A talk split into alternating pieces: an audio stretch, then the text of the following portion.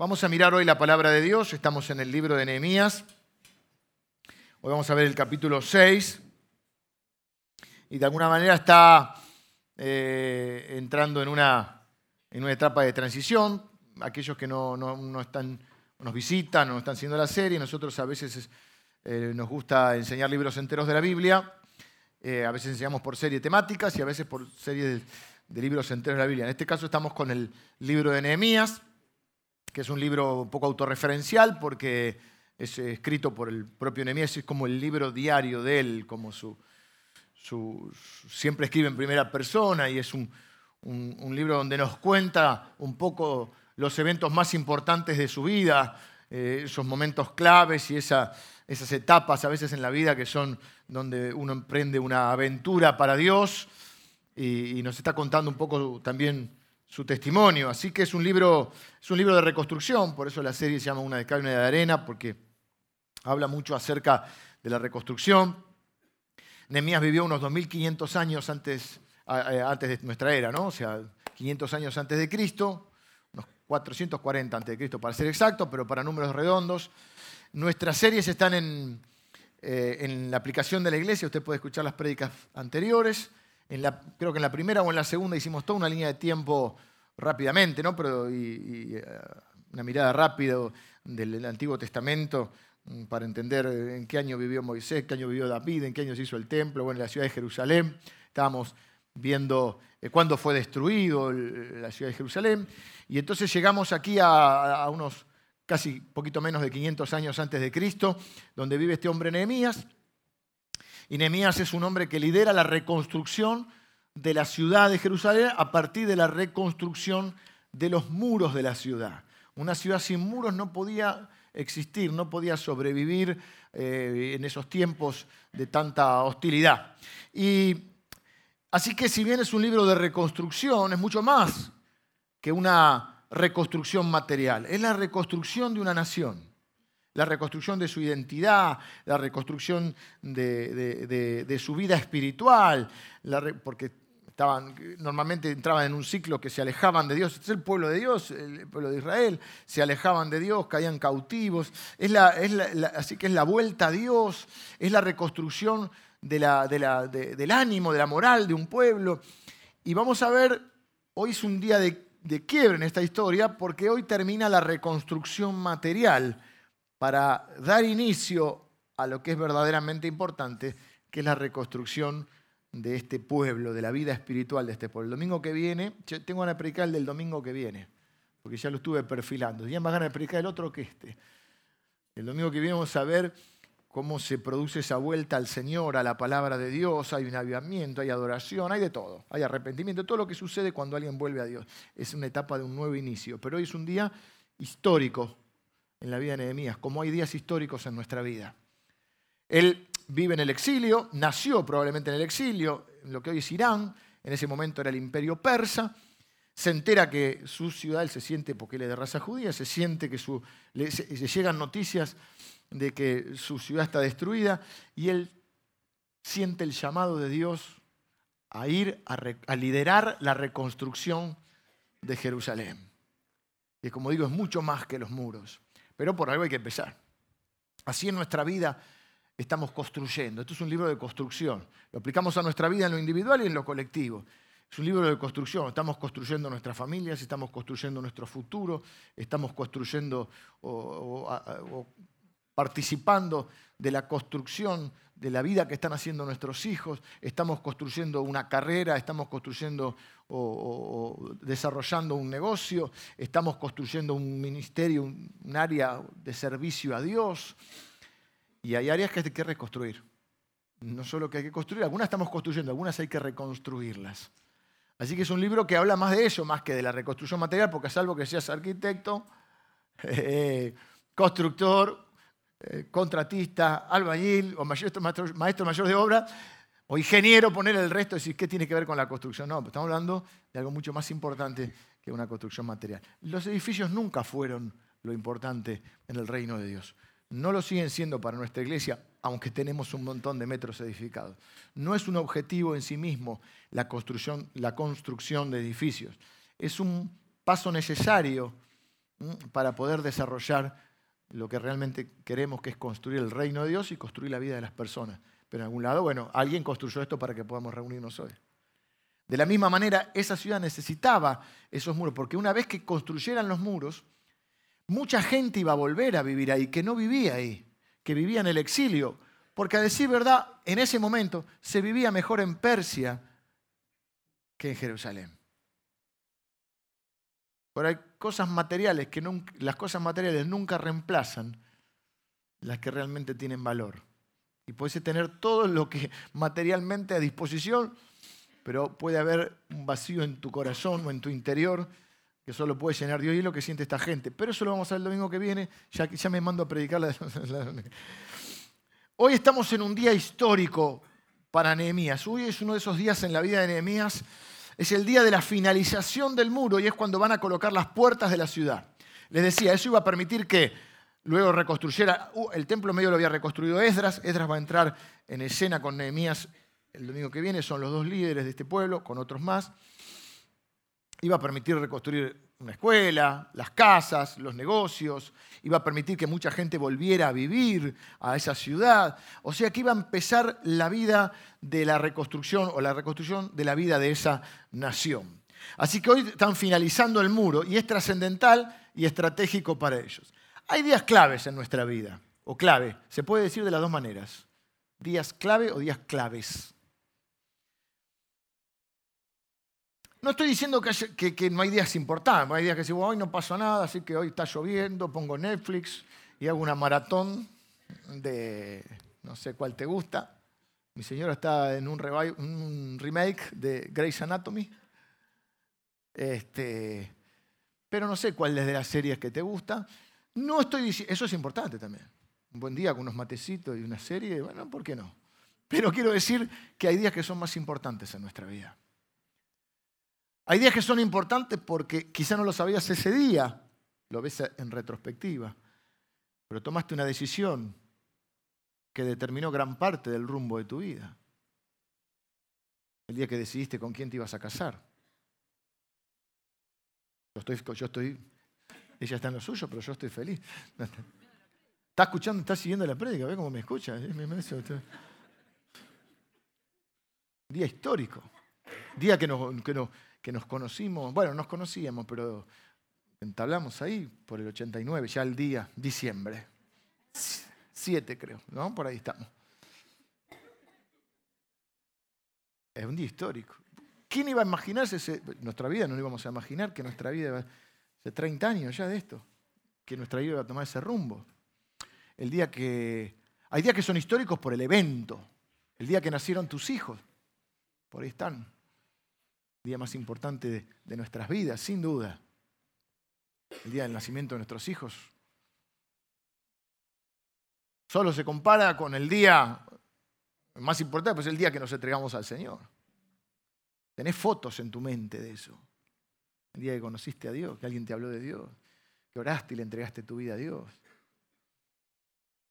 El día que fuiste a la escuela, el primer día que fuiste a la escuela. Yo ya no me acuerdo. Primer grado no me acuerdo. Sí me acuerdo el primer día de la secundaria, me acuerdo el primer día de la universidad. Y me acuerdo el último día de la universidad, porque mm, dice la Biblia, mejor que el inicio es el final de un negocio. Tenemos que ser gente que termina lo que empieza, porque vimos empezando cosas y a veces nos rendimos demasiado rápido. ¿Cuántos días históricos? Algunos sabemos que eran en el momento, estás, frente a un día que sabes que tenés que tomar una decisión. El día que te casaste las horas previas y estás y sabes que ese día va a ser un día bueno, cuando el nacimiento es preparado de un hijo, ¿no? O sea, preparado me refiero a que por está planificado una cesárea, y el otro no, y a veces viene y hay que salir corriendo, pero vos ya estás con el bolsito hecho. Sabés que estás viviendo un tiempo determinante en tu vida. A veces por eventos, a veces por decisiones. Y a veces tomaste una decisión un día y no sabías que iba a ser tan importante. A veces mirás para atrás y decís, ¿cómo no estuve lúcido en este momento? ¿Cómo no me di cuenta la oportunidad que estaba delante mío? no sé, un negocio o algo. El día que compraste tu casa, tu primera casa quizá. ¿Qué más? ¿Me faltó decir algo? En el primero dije, dime algún ejemplo. Ayer ya había dado todos los ejemplos. Pero alguno más debe haber. Los nietos, claro, claro. Bueno, ahí está. Ahí está. Yo todavía no. Soy joven. Espero por bastante tiempo tener nietos. ¿Eh? No es ninguna sorpresa, campeón. Los nietos, está. Dice que es como los hijos, pero aumentados. ¿Qué más? El día de la jubilación. No, no, no, no, hay que prepararse, hay que prepararse. Dice, hablamos de esto, el caballo se alista para la batalla, el caballo no se alista el día de la batalla. No se estudia el día del examen, se estudia antes. El día del examen se ora, se clama a Dios para que nos dé revelación. Uno no se da cuenta un día que es jubilado, uno se prepara para la jubilación. ¿No? Y entonces uno dice, bueno, se hizo las cabañitas, el otro dijo, no sé, voy a, me voy a, aprender a jugar al golf. El otro dice, no sé, cada uno tiene una idea. Es una casa en la costa y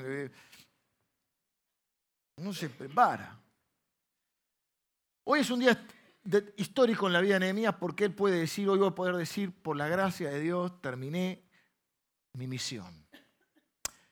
Dura poco, ¿por qué? Porque al, al toque, que es una frase muy, este, muy bíblica de Nehemías, dice, al toque tuve otra misión. A veces no nos da ni tiempo de, celebrar o de disfrutar un logro que deberíamos poder tener, aunque sea un alto, y hacer un brindis por lo menos, pero porque enseguida viene otro desafío o otro problema. Porque él va a pasar de esta etapa a una etapa de reconstrucción, una nueva etapa de reconstrucción ya de la vida espiritual de ese pueblo, él va a liderarlo con, con Esdras, y además va a ser gobernador por 12 años de Jerusalén. O sea que le viene un desafío más grande todavía. Pero hoy es el día que dice, por la gracia de Dios, estoy aquí ¿eh? Y lo dice, es como Jesús previo a la cruz que está orando al Padre y dice, Padre, he acabado la obra que me diste que hiciera. Una parte, porque todavía no había ido a la cruz. Pero dice, acá están. De los que me diste, ninguno se me perdió. Salvo Judas, porque bueno, ya estaba destinado a eso. ¿Eh? Así que hoy es un día estratégico, donde histórico para él. Y vamos a leerlo, este capítulo 6. Son largos los capítulos, pero nos gusta leer la Biblia. Nosotros somos de la gente que, la mayoría que estamos acá, podemos decir, leímos el capítulo 3. Hasta unas mujeres hicieron una remera, dice, yo leí el capítulo 3 de Nehemías. Me la mandaron por WhatsApp. No es mucha gente en, este, esta, en, tierra que puedo decir, yo leí el capítulo 3 de Nehemías. Léanlo, si no, si quieren el desafío. Pero este, el 6, tiene lo suyo. El tema son los nombres. Porque salvo Tobías, que hay algún que otro Tobías, eh, ahora los nombres no son muy habituales. Dice el capítulo 6, cuando oyeron Zambalat y Tobías y Gesem el árabe, nosotros podríamos traducirlo como Larry, Curly, y Moe. ¿Eh? Los tres chiflados. Son los tres que aparecen en todo el libro, porque hay temas recurrentes en el libro. Y él puede llegar ahora a decir, terminé el muro, ya están por poner las puertas, después de un trabajo difícil, arduo, porque lo que vale la pena cuesta. Porque lo que vale la pena requiere mucho sacrificio. Hoy hablamos de la diferencia entre valor y precio. No es lo mismo. Las cosas que tienen valor, que generalmente no tienen precio, sí hay otro tipo de precio que se paga. Las cosas requieren sacrificio, requieren esfuerzo requieren perseverancia, requieren vencer obstáculos internos y externos. Vimos que hay obstáculos externos y hay obstáculos internos. Hay que luchar con el desánimo, hay que luchar con los miedos, hay que luchar con la oposición, con la crítica,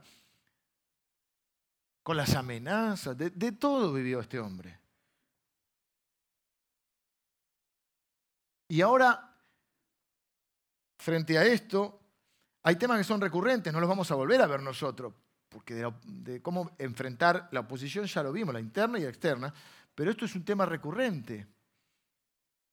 Es como los problemas. Ya, cuando termine esto se acaban los problemas, voy a ser feliz. Cuando se me ponga no voy a ser feliz. Cuando me case, voy a ser feliz. Cuando termine la carrera, voy a ser feliz. Y después hay otros, otros desafíos, otros problemas, otros obstáculos. Si no quieres tener problemas, que cambiarte de mundo. Pero vas a tener otro problema, no hay oxígeno. Así que son. Están, están vendiendo parcelas, ¿dónde? ¿En Marte es? En Marte. En la Luna. Algunos ya viven en la Luna. Ya vivimos. Dice, cuando lo oyeron Zambalat, Tobías y Gesem el árabe y los demás de nuestros enemigos, que yo había edificado el muro y que no quedaba en él portillo, aunque hasta aquel tiempo, hasta, hasta aquel tiempo todavía no habían puesto las puertas, Zambalat y Gesem enviaron a decirme, ven y reunámonos en alguna de las aldeas en el campo de Ono, más ellos habían pensado hacerme mal. Ahora ya intentaron todo, ahora dicen, hagámonos amigos, vení a comer a casa. Y les yo si no leo los nombres, no es que no sepa leer, es que no veo muy bien y los nombres son difíciles. Y les envié mensajeros diciendo, yo hago una gran obra y no puedo ir porque cesaría la obra y dejándola yo para ir con vosotros o a vosotros. Eh, suena un poco soberbio, después lo vamos a ver, porque es como diciendo, tengo que hacer algo importante, no puedo ir. Traducido es, vos no sos importante, pero bueno, ya lo vamos a ver. Y enviaron a mí con el mismo asunto hasta cuatro veces, porque hay gente que es persistente, intensa. Y yo les respondí de la misma manera. Entonces Zambalat envió a, mí a su criado para decir lo mismo por quinta vez, con una carta abierta en su mano, en la cual estaba escrito, se ha oído entre las naciones, y Gasmu lo dice, que tú y los judíos pensáis rebelaros, y que por eso edificás tú el muro, con la, con la mira, según estas palabras, de ser tú su rey ya lo empiezan a acusar de vuelta. Lo habían acusado primero de que no tenía permiso el rey, porque todavía están bajo el imperio persa. Y él tiene permiso del rey. Él era el, ayudante, el, copero del rey. El rey le dio cartas para esto. Entonces dijeron, no tenés permiso. Ni se molestó mucho en contestar. Ahora contesta educadamente, pero tampoco pierde demasiado tiempo, no se desenfoca. Porque acá lo que ahora le dicen es, ah, no, no, antes era que no tenés permiso. Ahora es, ah, lo que pasa es que vos querés ser el rey ahora. Te vas a revelar y querés ser el rey y que has puesto profetas que proclamen acerca de ti en Jerusalén, diciendo, hay rey en Judá. Y ahora serán oídas delante del rey tales palabras. Ven, por tanto, y consultémonos, consultemos juntos. O sea, primero, ¿por qué nos juntamos a comer? Y ahora es, no, no, para seguir, cuatro veces le dicen, la quinta envían esta carta diciendo, no, no, mira, te queremos proteger porque están diciendo que vos querés ser rey. Hablemos de esto. Esto es lo que se está diciendo. Para meterle miedo, dice. Esto, lo va, esto va a llegar a oídos del rey. Entonces envié yo a decirle, no hay tal cosa como dices, sino que de tu corazón tú lo inventas. Porque todos ellos nos amedrentaban diciendo, se debilitarán las manos de ellos en la obra y no será terminada. Ahora pues, oh Dios, fortalece tú mis manos. Siempre ora.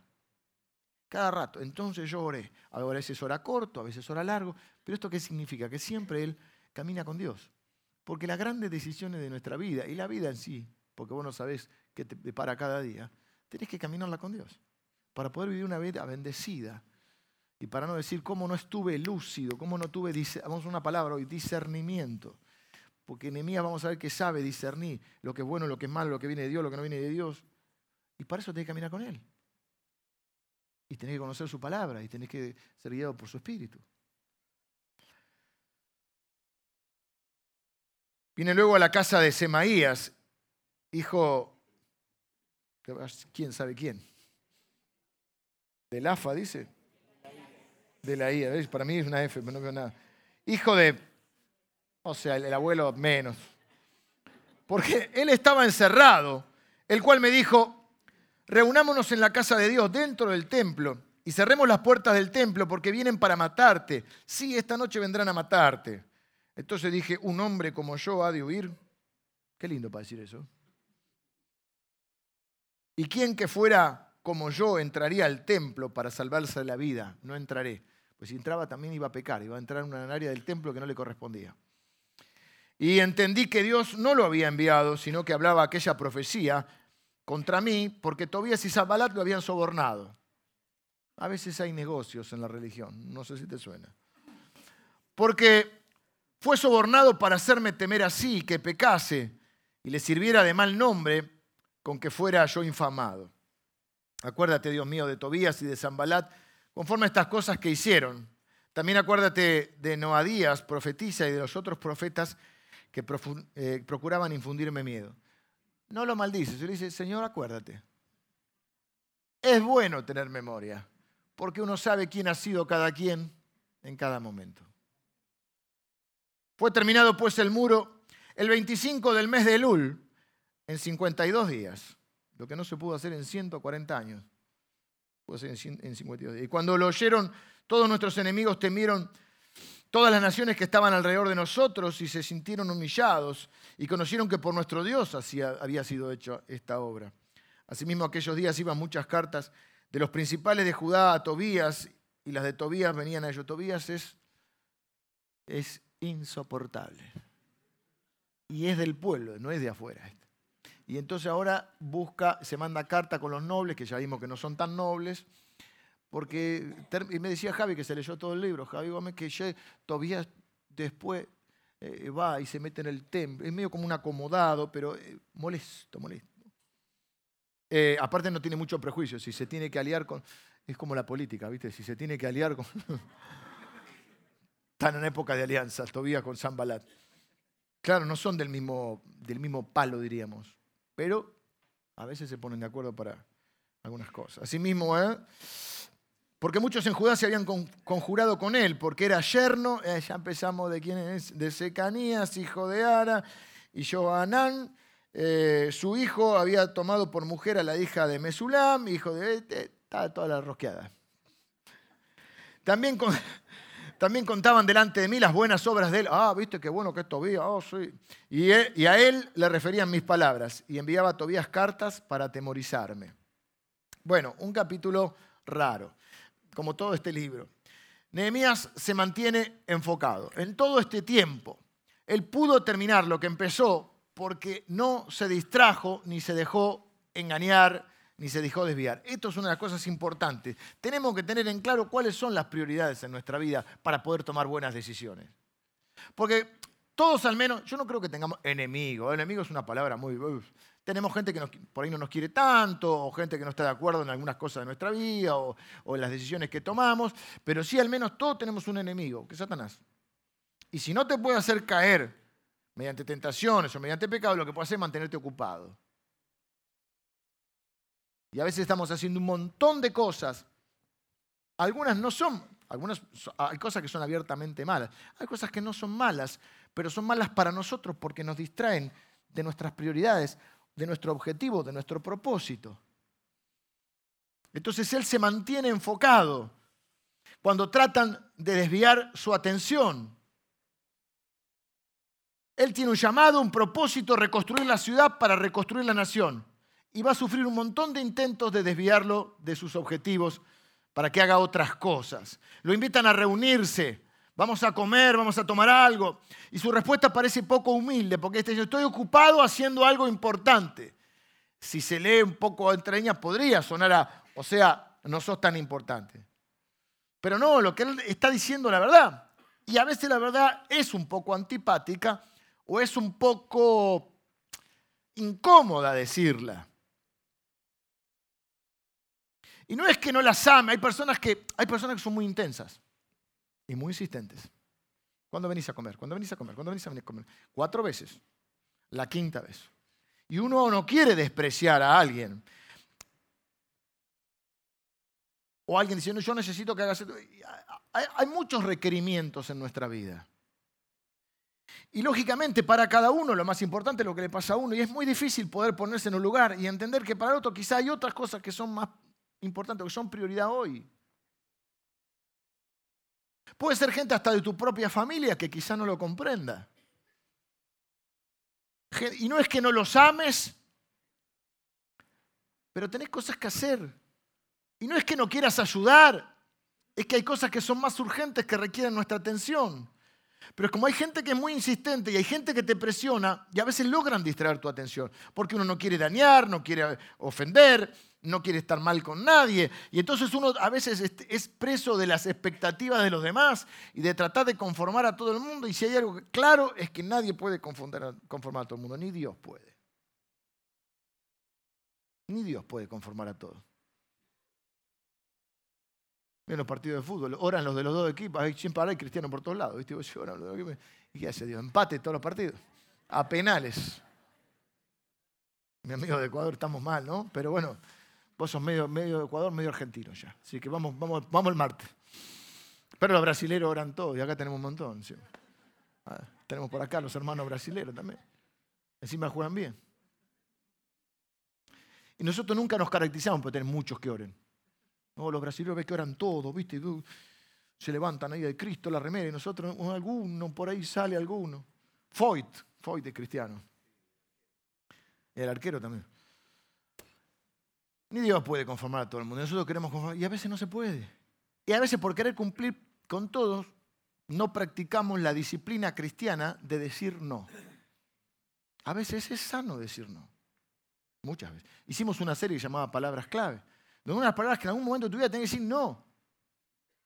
Porque a veces por no incomodar o por no, te desenfocan de lo importante. ¿Cuáles son tus prioridades? ¿Qué cosas estás intentando o qué cosas están intentando desviar o distraer tu atención? Algunos ejemplos que se me ocurren. A veces los padres descuidan a sus hijos. Porque está la cooperadora, eh, dirige el equipo de futsal, eh, o si viene a la iglesia ni hablar. ¿Cuántas veces escuchamos? Bueno, yo me crié escuchando eso, no mi caso, de otras personas. Mi papá tenía tiempo para todo menos para mí. Y hay una prioridad. Tampoco soy esos que dicen, ah, viste, ahí va todo el día al tener la cama en la iglesia. Bueno, acompáñalo. Quédate en tu casa, vení. Ahora, lo digo yo que soy el pastor de la iglesia. Yo no te quiero todos los días acá. Tienes que tener prioridades. Servicio a Dios es una prioridad, pero no es lo único en tu vida. Y servir a Dios no solamente estar en la iglesia. Yo me crié eh, eh, escuchando que hay que andar, eh, y, es verdad, y hay que hacerlo, ¿no? Pero hay que estar restaurando, viene este libro de reconstruir, a los hijos de los pastores o a los hijos de los líderes. Es una carga que yo tengo. Nuestros hijos, los hijos de los líderes, que a veces no tienen la vida espiritual. No estoy haciendo un juicio de valor, estoy describiendo algo. Entonces hay un montón de grupos que son de, restauración de hijos pastores. Y no hace falta ser pastor para descuidar a los hijos. Pero yo, como vi esto, al momento de, enfrentar mi paternidad, yo, humildemente, nadie perfecto y en un momento los hijos también son responsables de su vida. Uno es responsable por ellos, uno se siente responsable siempre. Pero yo me acuerdo que le decía a mi papá, papá, ya está, no te preocupes más, tenemos 40 años. Y él se seguía preocupando. Pero hay un momento que es clave tu presencia. Y yo me dije para mí, yo no voy a ganar el mundo y voy a perder a mis hijos. No creo que Dios quiera eso para mí tampoco. Oye, que me dice, vos me puedes llamar cuando sea. Alguno me ha llamado en alguna reunión sin saber, pobre, que yo estaba, creo que a mi hija le hice eso, le atendí el teléfono, estaba, estaba un día de semana predicando acá. Después me retan, pero bueno. Yo vos siempre me podés llamar. Vos tenés que poder estar presente. acá la iglesia está abierta 15 horas por día. Yo no quiero que estés vos todos los días. Venía a alguna actividad, es una iglesia de semana. Yo, pues, si estás todo el día acá, y si te, porque en una sos líder, en otra sos oveja, en otra eh, estás capacitándote, en otra eh, no sé qué, y después tenés 70 cultos en la semana. ¿Cuándo estás con tu familia? ¿Cuándo te tomas un café, un mate, o salís un día a comer, o ahora está caro, comés un helado con tu señora o tu esposo? ¿Cuándo te sentás con tus hijos? Aunque sea ver una película que a ellos les interese, una serie. Hablar con ellos. ¿Cuándo trabajas? Una buena pregunta. Si sos joven, ¿cuándo te estoy? Yo no quiero los jóvenes tocando la guitarrita todo el día. Bueno, el mío toca la guitarra, pero no todo el día. Quiero tocar la guitarra todo el día. No quiero trabajar, no quiero ir a estudiar. Decía, qué canción, ¿eh? Inspiradora para... Eh, en un momento dice el de la canción, y tuve una revelación. ¿Viste? El, papá le decía, mejor que, trabaje, mejor que laburé, mejor que te afeité. Y mi papá siempre me decía, afeitate. Mejor que laburé. Y, y tuve una revelación. Quiero tocar la guitarra todo el día y que la gente se enamore de mi voz. ¿Eh? ¿Cuándo, ¿Cuándo te preparas para el futuro? Porque los jóvenes sabemos, en esta iglesia los jóvenes me incluyo, sabemos que el que se esfuerza de joven la pasa mejor de grande. Pero hay momentos que son importantes, son claves en tu vida. Y vos no podés decir, ay no, yo estaba jugando a la Play 4. Jugá un ratito. Pero enfócate, ¿eh? porque hay mil cosas que distraen tu vida. Perdiste cuatro años con, con este, que mira, el que se pierde este hombre no, sabe, no sabe lo que gana. Te pensabas que no podías vivir sin él, después te das cuenta que no podés vivir con él.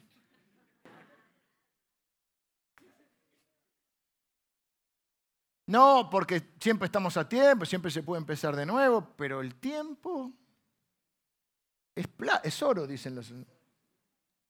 Time is money. te lo digo. ¿Y? ¿Y vos qué estabas haciendo? No, lo que pasa es que me invitó a comer fulanito y mi mamá me decía, ¿y si, y si te dice que te tire el tercer piso, te vas a tirar? No, porque me dijo... ¿Cuáles son tus prioridades?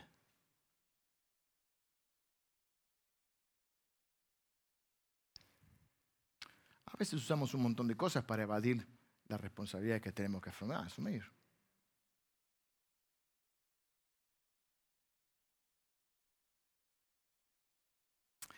Así que hay una enseñanza. Cuando algo es prioridad en tu vida, no nos podemos permitir distraernos, tenemos que mantener el enfoque. No digo que seamos obsesivos, pero fíjate una cosa, dentro de lo malo de ser obsesivo, la gente obsesiva es exitosa en lo que hace. Porque se obsesionó tanto que lo hace. El problema es que descuida otras cosas. Y lo que hay que ver es cuáles son las prioridades. Entonces nosotros tenemos que estar obsesionados con las prioridades. Y tenemos que tener bien las prioridades. Obviamente Dios es nuestra prioridad, pero Dios no la iglesia familia de la fe, la familia, la familia de la fe. Hay un orden, hay una prioridad. Porque si no lo usamos el Evangelio o la iglesia para evadir la realidad. Pero el Evangelio no es un método, o no debería ser un método para evadir la realidad. Es un poder para transformar la realidad. Entonces pues vemos que hay personas que están en todo... Que, mire, te lo digo yo, soy pastor, que más quiero que la gente sirva y sea voluntaria. Pero más, más que eso quiero que la gente le vaya bien en la vida. Porque a mí de qué me importa que, toque la guitarra todo el día y después eh, a, los dos años nos enteramos que le estalló el matrimonio. Ah, no era digno, echémoslo, traigamos otro que toca bien. Y que el circo siga. Bueno, en otro lado, acá no. nadie está exento de tener un problema familiar, matrimonial, con su hijo. no estamos hablando de eso. Estamos hablando de que nosotros, por lo menos de nuestra parte, poner las prioridades. Y a veces en la iglesia no nos damos cuenta, porque ahora eh, eh, pasa algo, el que es muy dispuesto lo llaman de todos lados. Y a veces nosotros mismos, eh, el liderazgo tenemos que decir, che, no nos tiraríamos a gente, pero por ahí hay no estamos bien coordinados y hay algunos que lo invitan para todo. Y claro, cuando, y hay un momento de esta vida que está bien porque uno va probando cuáles son, vamos a hacer un taller de dones para ver cuáles son nuestros dones y de repente decir, bueno, la única manera de saber dónde Dios te usa es probando, pero estableciendo las prioridades.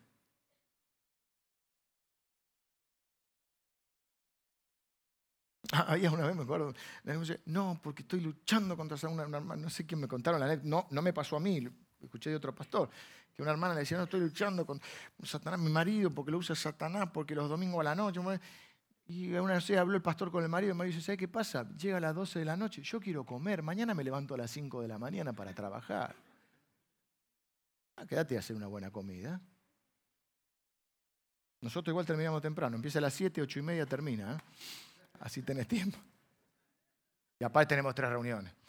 Pero no queremos que vengas a las tres. Ya está, ya viniste. Oraste, adoraste a Dios, escuchaste la palabra, si, si es el caso, trajiste tu ofrenda, serviste a algún ministerio. Después andá y pasá con tiempo con tu familia. Váyase. Es la antiglesia esto, ¿no? Pero la verdad de mí es que estamos tan acostumbrados a la gente, está tan acostumbrada a, a que la usen, que viene alguien y me dice, no, pues yo no otra vez tocaba el piano, pero bueno, sos un piano con patas para mí. sos una persona, tenés una familia. Bueno, si después se conjuga para que pueda servir al Señor con esa capacidad, gloria a Dios, pero ¿de qué sirve eso? Estamos en una catarsis porque está muy cara la terapia, así que hay que hacerla. Estás terminando la escuela, una carrera, estás por casarte, construyendo una familia, sirviendo en un ministerio. Sea lo que fuera, tenés una gran convicción en tu vida y no te podés perder de vista y tenés que seguir avanzando en esa dirección. Y lo que aprendo es que Nehemías tiene discernimiento, o sea, discernir significa poder separar. Él sabe si una idea es buena o si es mala, sabe cuando una persona es confiable y cuando no es confiable, sabe cuando es un buen amigo, cuando no lo es, cuando alguien quiere sabotear, con buena o mala intención, pero quiere sabotear, quien quiere ayudar, cuando algo es de Dios o algo no viene de Dios, cuando algo es bíblico, cuando algo no es bíblico este profeta es verdadero, este profeta es falso, sabe discernir. Y la única manera de tener discernimiento es caminando con Dios, guiado por su Espíritu y conociendo la palabra, de lo cual parte vamos a hablar el domingo que viene. Porque acá pasa algo muy raro. Primero lo distraen Larry Curly Moe, y después lo distrae uno, que se llama creo que Semaías, que aparentemente es un referente espiritual. Y si él va a querer hablar con él es porque Nehemías lo respetaba. Así que este hombre en un momento era un hombre usado por Dios, pero luego se transformó o se corrompió y se transformó en un falso profeta por dinero. Imagínense la desilusión de Nehemías. Evidentemente, si él iba a hablar, eh, este hombre tenía eh, la potestad de estar dentro del templo, era alguien que era un referente espiritual. Entonces, por supuesto, siempre lo decimos, no seguimos a las personas, pero le delegamos autoridad a las personas. Eso no significa que nosotros no tengamos la responsabilidad por nuestra parte. Ese, tiempo era mucho más difícil porque la mayoría de la gente era analfabeta. Hoy hay un analfabetismo bíblico. Que vos sepas lo que es la Biblia. Porque por ahí alguien se... Mañana a mí se me chispotean los cables y empiezo a enseñar cosas que no son de la palabra de Dios y vos no te tenés que dejar engañar tenés que mirar la palabra de Dios. ¿Esto es bíblico o no es bíblico? Hay gente que lo hace por negocio o por mala, eh, con mala intención y hay gente que por mala praxis, porque lo escucho en internet y lo repite. Y hoy repite cualquier barbaridad.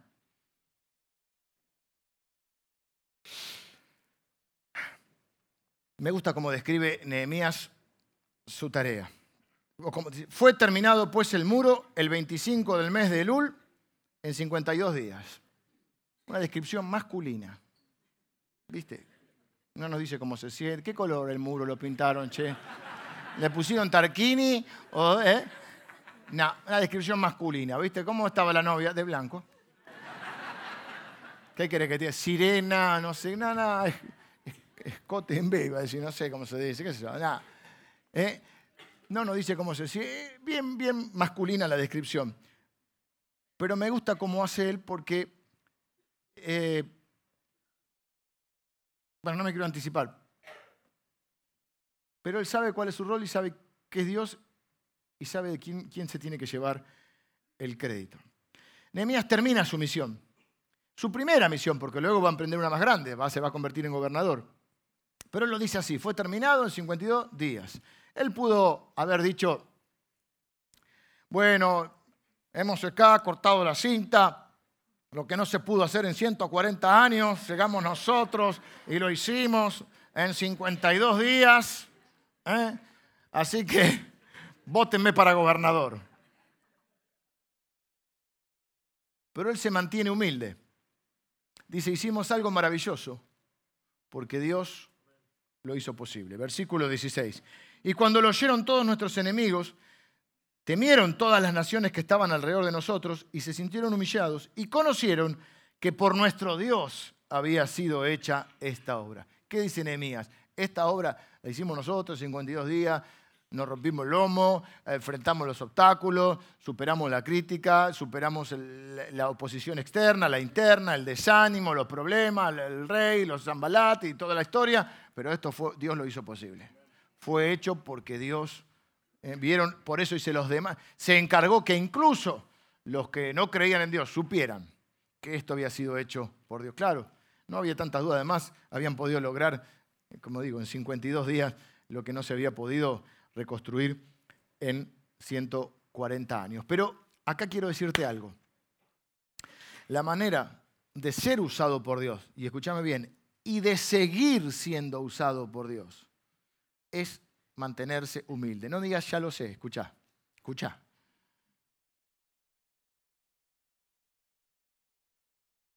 A veces lo que nos hace caer no son nuestras fallas, sino cómo manejamos nuestros logros o nuestros éxitos. Dice la Biblia, antes de la caída es la soberbia.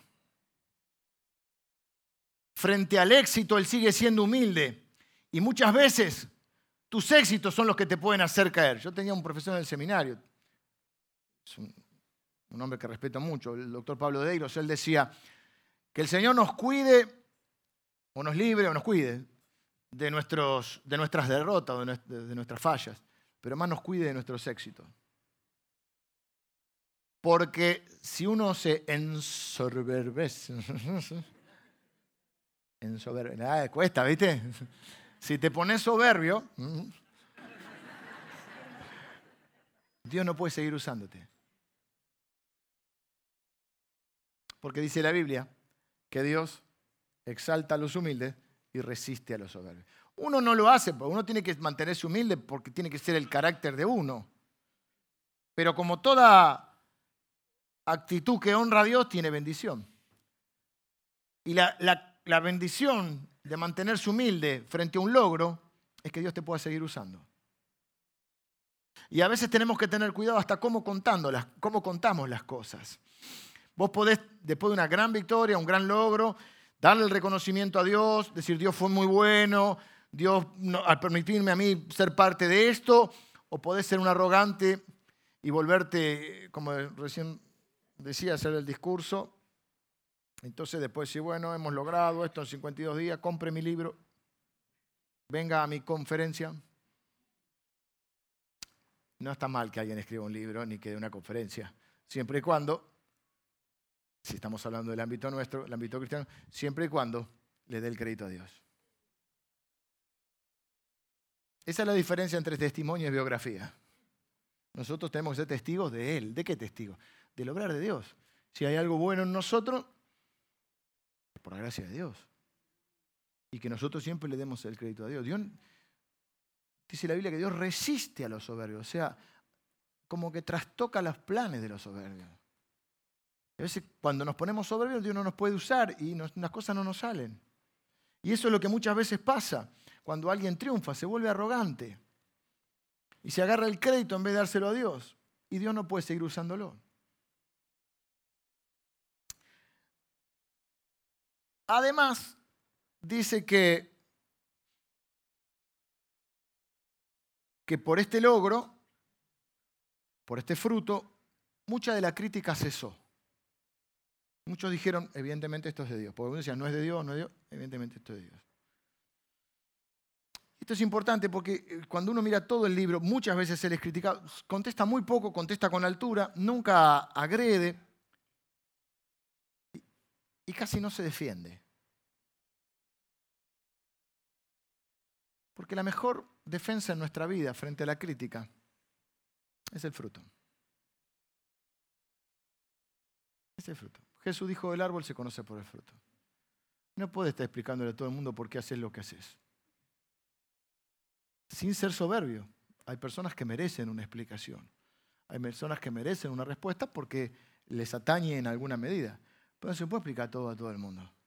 A él le dijeron al principio, le dijeron, no, porque no tiene permiso del rey. Él tenía permiso del rey. Él no dice, no, mira, te muestro la carta, tengo... No. Dice, mira, ustedes no tienen parte en esta. Dice, no te peines, Zambalat, que en esta foto no salís. Ahí. Acá le dice, mira, estoy muy ocupado. No puedo ir. Y no puedo. Y es insistente, y es intenso, pero no puedo. Y a veces que sí que no.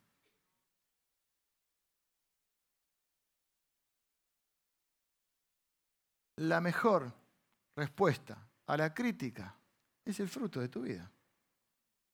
Eso a veces lleva tiempo.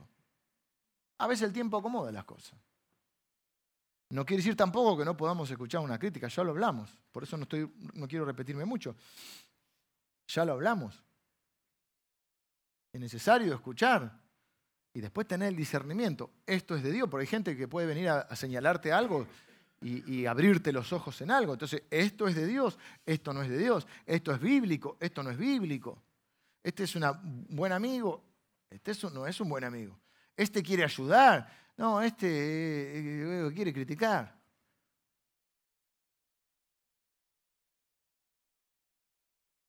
También tengo que decirles, porque dice que hay muchos temieron, ¿no? Y cesó la crítica. También tengo que decirles que algunos críticos seguirán siéndolo. Y habrá gente que no comprenda tu forma de manejarte en la vida y aún así deberás seguir adelante. No todo, uno piensa que, por ejemplo, si uno, por ejemplo, decide seguir a Dios, todo el mundo va a estar contento porque de alguna manera tu vida va, cambia. Ponía este ejemplo en el primer servicio. Una persona adicta, de repente el Señor lo libera de eso, empieza a santificar su vida, eh, empieza a cambiar su vida, comienza a ir a la iglesia. Ahora ya no pierde el trabajo, consigue trabajo y ya no lo pierde. Y quizá en su familia, en vez de acompañarlo, dice, ah, ahora cambiaste una droga por la otra, te vas a la iglesia. No es lo mismo, querido. No sé si te diste cuenta, pero no es lo mismo. ¿Y qué cambia? El fruto. ¿Y qué cambia? El resultado de esa vida. Porque iba hacia la destrucción y la muerte quizá pasando por la cárcel primero. Y ahora va a formar una familia, tener un trabajo y salir adelante. Y sin embargo, por ahí hay gente que no lo comprende. Tus amigos pueden no comprender y criticarte porque tomaste decisiones, porque sos cristiano y tenés otros valores y algunos no lo entienden. Un novio o una novia puede no entenderlo porque quizá no es cristiano. Ya arrancamos medio mal, pero bueno, ponele. No me voy a meter en otra camisa de once bar ahora tengo que terminar.